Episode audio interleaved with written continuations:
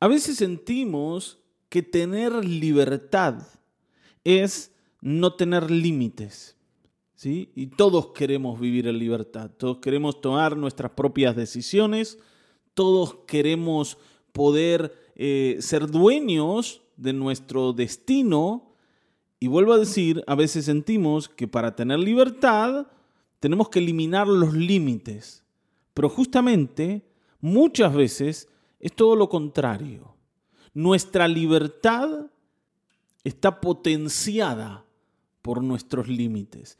Y de esto habla el Salmo 119, los versículos 41 al 48. Vamos a leer juntos.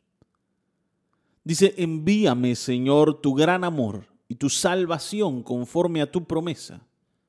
Así responderé a quien me desprecie, porque yo confío en tu palabra. No me quites de la boca la palabra de verdad, pues en tus juicios he puesto mi esperanza. Por toda la eternidad obedeceré fielmente tu ley. Viviré con toda libertad porque he buscado tus preceptos. Hablaré de tus estatutos a los reyes y no seré avergonzado, pues amo tus mandamientos y en ellos me regocijo. Yo amo tus mandamientos y hacia ellos elevo mis manos. Quiero meditar en tus decretos. ¿Qué cosa, no? Aquí el salmista dice algo que es pareciera no una contradicción. Dice, "Viviré en toda libertad o con toda libertad porque he buscado tus preceptos. Habla de libertad, pero habla de mandamientos. ¿Cómo, cómo es eso? Hay libertad a pesar de que hay mandamientos y yo tengo que cumplir determinadas exigencias, porque un mandamiento, un precepto, es la exigencia de alguien sobre mi vida.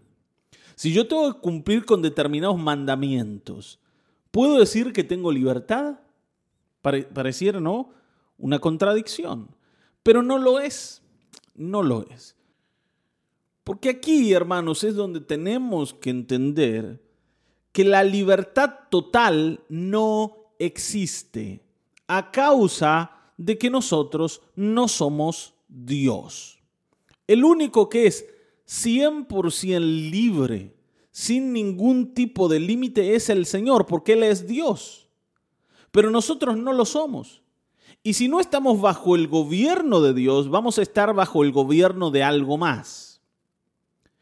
Aquellas personas que sienten que deciden sobre sus propias vidas, que nadie les dice qué hacer, que nadie les puede poner un límite, que nadie les puede poner ¿no? un, un obstáculo para que ellos hagan lo que quieren, son personas que caen bajo la esclavitud de sus propios deseos, que caen bajo la esclavitud de sus malas decisiones, que caen bajo la esclavitud del pecado y de Satanás, por supuesto.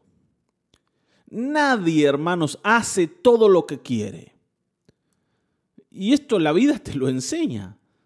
Está bien, ¿no? Mi papá decía, ¿no? Y se los he dicho muchas veces. Decía, ustedes tienen gustos de rico, pero son pobres. O sea, quisieran hacer cosas de gente rica, pero no pueden a causa de que la pobreza, la falta de dinero, se los impide. Entonces, aunque nadie les diga que no, el bolsillo te muestra que eso no es para vos. O sea, sos esclavo de tu condición económica. Yo puedo decir que soy totalmente libre y no. O sea, yo puedo ser libre dentro del marco de referencia en el que estoy, dentro del límite que la misma vida me impone. O sea, yo puedo comprar todo aquello que puedo pagar con lo que hay adentro de la billetera. Más que eso no. Si yo quiero comprar algo que se, ¿no? se va de, de mi, mi poder adquisitivo, que se escapa, seguramente no lo voy a poder comprar. Y aquellos que intentan hacerlo terminan siendo esclavos después de las deudas que contraen para adquirir aquello que en realidad no podían adquirir. No sé si me estoy explicando. Y ese es un ejemplo nada más de que en la vida nadie es libre sin límites. Todos somos libres dentro de ciertos límites. Y con el Señor es igual. Por eso aquí dice, ¿no? Aquí dice, viviré con toda libertad porque he buscado tus preceptos. O sea, dentro de los límites que el Señor me coloca, yo soy totalmente libre. O sea, el Señor no me va a decir que no mientras yo le respete y le honre. ¿Te das cuenta? O sea, hermano, la vida cristiana te da verdadera libertad porque te libra de la esclavitud de otras cosas. Por ejemplo, de que vos no podés ser totalmente feliz a causa de que hay cosas que no podés comprar, porque no te alcanza el dinero. La vida cristiana te muestra que vos podés ser completamente feliz a pesar de no tener todo el dinero que quisieras tener para comprar todo lo que quisieras comprar. Vos podés ser feliz aunque determinadas personas no, no, no te acepten o no te amen como vos quisieras. ¿Por qué? Porque el Señor te ama, porque el Señor te acepta. Vos podés ser feliz aunque en la vida tengas un montón de problemas. ¿Por qué? Porque sabes que tu futuro está asegurado en Cristo Jesús. Entonces, ¿podés ser libre sirviendo a Cristo, cumpliendo con sus exigencias y mandamientos? Claro que sí. Está bien, ¿no? Porque estás en acuerdo con el Dios de todas las cosas. Entonces, yo puedo ser libre porque sé que Él está a mi favor. Yo puedo disfrutar de la vida porque Él manda más de todo, me mira con buenos ojos, me acepta, me trata con cariño y con amor, porque le he creído, porque me he entregado a Él. ¿Te das cuenta de esto, no? Ahora, yo puedo ser libre sabiendo que Dios, o sea, el que lo gobierna todo, está en desacuerdo con mi manera de pensar, con que el Señor me ve como a un enemigo, me considera un enemigo. Yo puedo ser libre para decir, voy a hacer todo lo feliz que pueda, sabiendo que Dios está en mi contra. Y no, yo no puedo ser feliz así. Yo no puedo saber que el mañana va a ser bueno para mí a causa de que el Dios de los cielos y de la tierra me considera un enemigo, un opositor. Está bien, ¿no? Sabiendo que en realidad el que gobierna mi vida es Satanás. Yo no puedo ser feliz así. Hermanos, la única manera de encontrar libertad y de decir, Señor, hoy voy a vivir como quiero vivir, es servir a Cristo. Porque así es donde te libras de la mano de tu enemigo, porque así es como te pones en acuerdo con el Dios de los cielos y de la tierra, porque así es como sos tratado como hijo por el Señor, creyéndole, no oponiéndote a Él, no resistiéndote a su guía y a su dirección.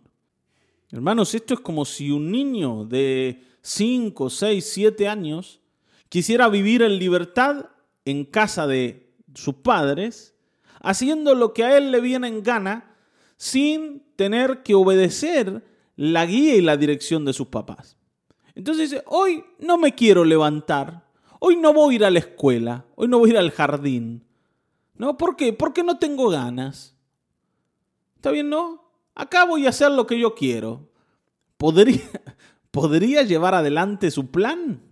Y no, seguramente se ligaría algún chirlo, algún reto, y por la fuerza sería obligado a hacer lo que no quiere hacer. O sea, ¿es libre para vivir en contra de sus padres?